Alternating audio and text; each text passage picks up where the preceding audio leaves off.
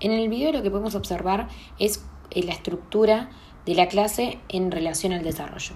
En cuanto a esta, lo que observamos en el siguiente video, que está, eh, que está propuesto en, en, la presentación, es la técnica que debe realizar el docente hacia el alumno para poder realizar la mejor ejecución del rol adelante.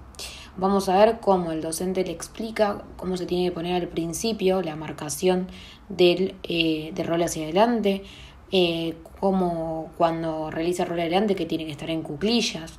eh, la, cabeza tiene que estar entre los brazos y nunca tiene que apoyar la parte de la nuca. Eh, y la, lo que trata el docente de realizar es que siempre salga hacia la verticalidad y no se hacia los laterales el rol hacia adelante.